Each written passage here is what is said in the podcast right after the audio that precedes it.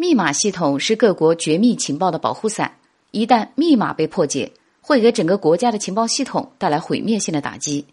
为了解决密码系统的隐患，美国的情报部门可以说是想尽了办法，最后终于在一个民众的帮助下，选择了纳瓦霍语作为密码系统的基础语言。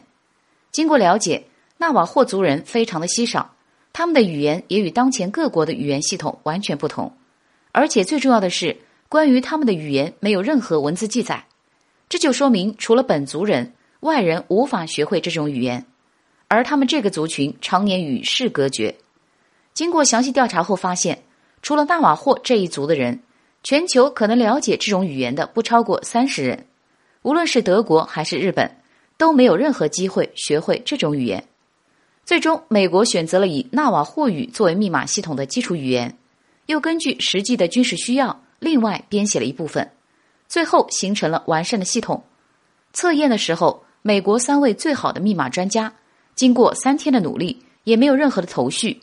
于是这套系统正式开始使用。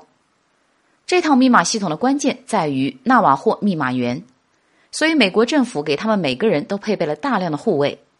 一来是为了随时保卫这些珍贵的纳瓦霍密码员的生命安全，二来就是在出现。这些密码员被俘虏的情况下，立刻把他们处死，所以他们只能死，不能被俘。